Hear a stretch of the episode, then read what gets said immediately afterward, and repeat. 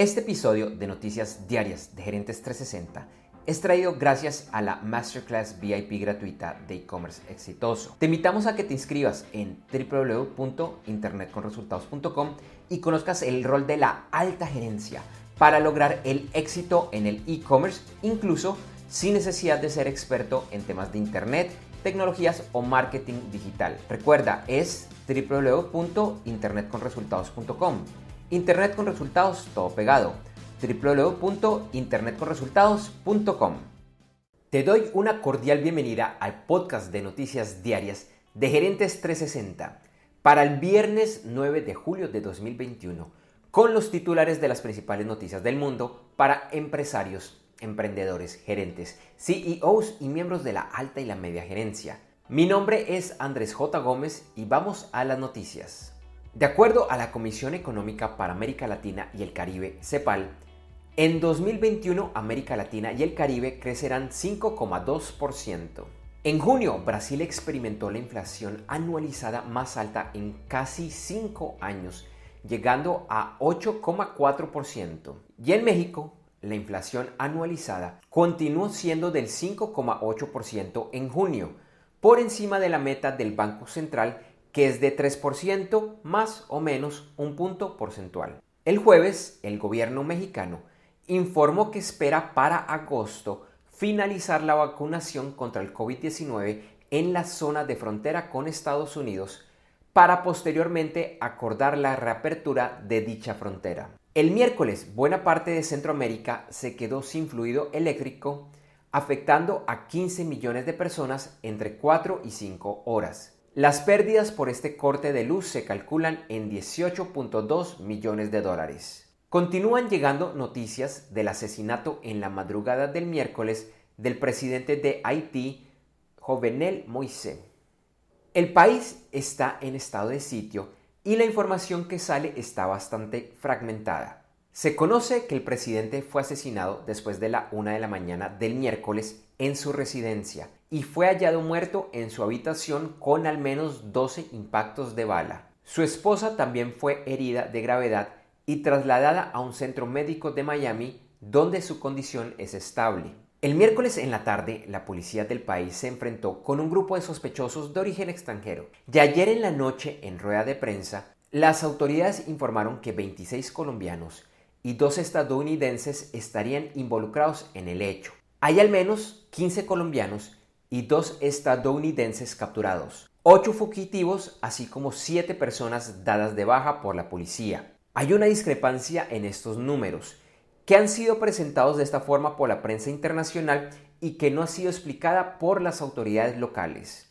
El gobierno colombiano ha informado que los participantes de esta acción serían miembros retirados del Ejército Nacional de Colombia. También hay versiones que los capturados habrían dicho que la misión realmente era capturar a Moisés. Mientras esta situación se sigue desenvolviendo, Haití vive una fuerte incertidumbre política, pues la persona al mando es el primer ministro, que esta semana iba a dejar su cargo para ser relevado por otra persona que iba a designar el presidente Moisés. Ambos están reclamando que son la persona que debería liderar en estos momentos al país. El presidente de Estados Unidos, Joe Biden, dio un emotivo discurso el jueves argumentando las razones para el retiro definitivo de tropas estadounidenses de Afganistán a finales de agosto. Entre otros, dijo que la misión estaba cumplida al haber sacado a Al Qaeda de ese país y al dar de baja a Osama Bin Laden. También dijo que la misión de Estados Unidos nunca fue la de ayudar a crear una nueva nación en Afganistán. De acuerdo a la Organización de Naciones Unidas para la Agricultura y la Alimentación, la FAO, junio fue la primera vez en 12 meses que los precios mundiales de alimentos tuvieron una reducción en su precio.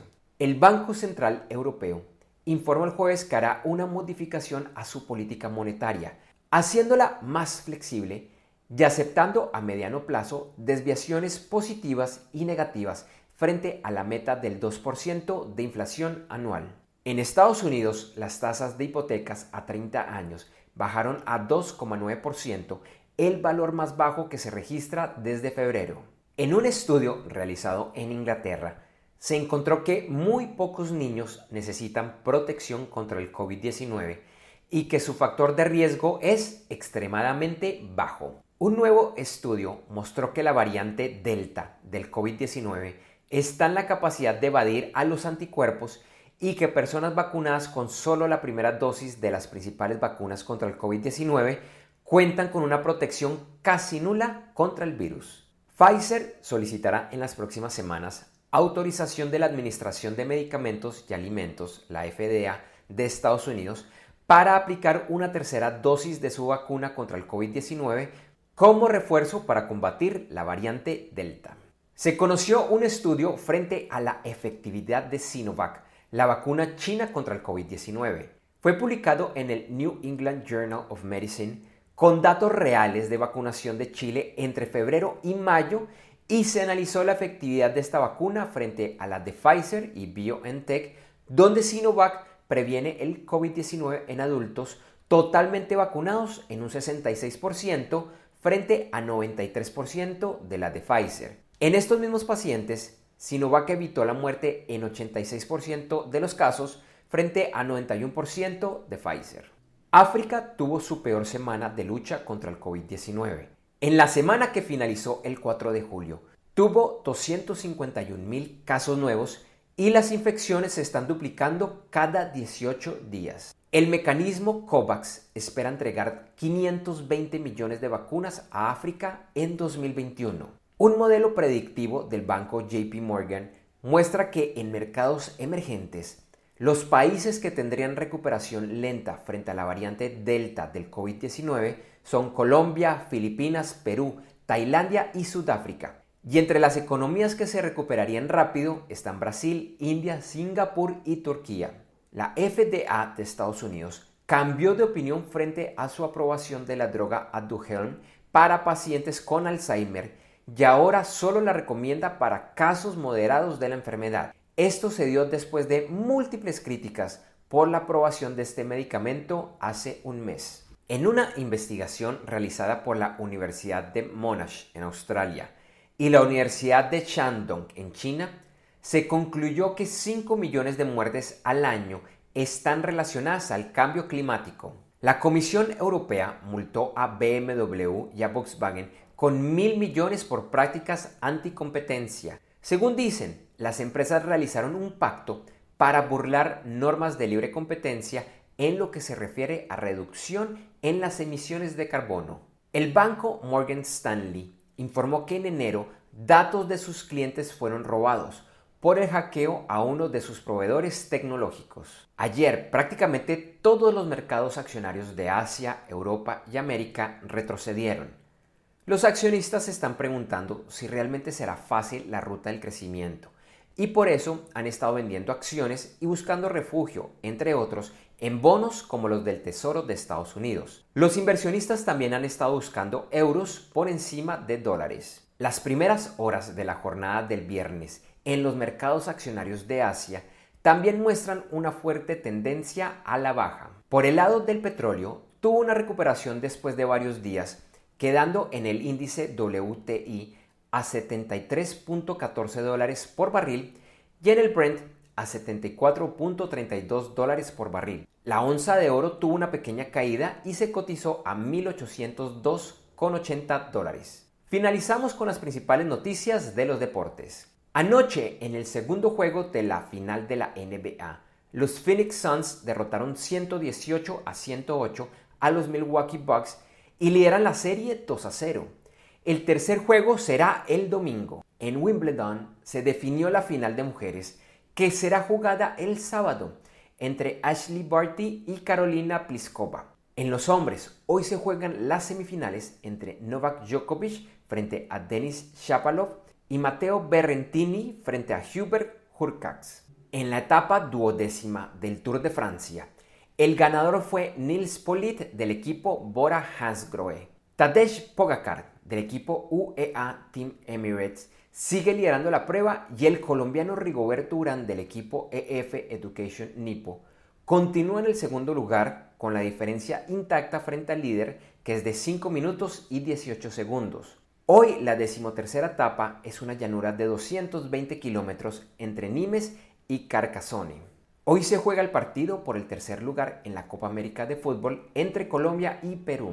Y en los Juegos Olímpicos, en una nueva decisión por parte de los organizadores de este evento, se definió que no podrán ingresar espectadores a los eventos ni a las áreas que lo rodean. Esto se da después de que Tokio inició un nuevo estado de emergencia por el aumento de casos de COVID-19 y las medidas durarán hasta después de finalizar los Juegos Olímpicos. Los Juegos Olímpicos, que debían llevarse a cabo el año pasado, irán del 23 de julio al 8 de agosto. Gracias por escuchar este episodio de Noticias Diarias de Gerentes 360 y te invitamos a que te suscribas en tu directorio favorito de podcast buscándonos como Gerentes 360. También encontrarás este y todos los episodios de Noticias Diarias de Gerentes 360 en nuestra página web www.gerentes360.com. Te recordamos que Noticias Diarias de Gerentes 360 se publica de lunes a viernes en horas de la madrugada de América y es un corto podcast con los titulares de las principales noticias en el mundo para empresarios, emprendedores,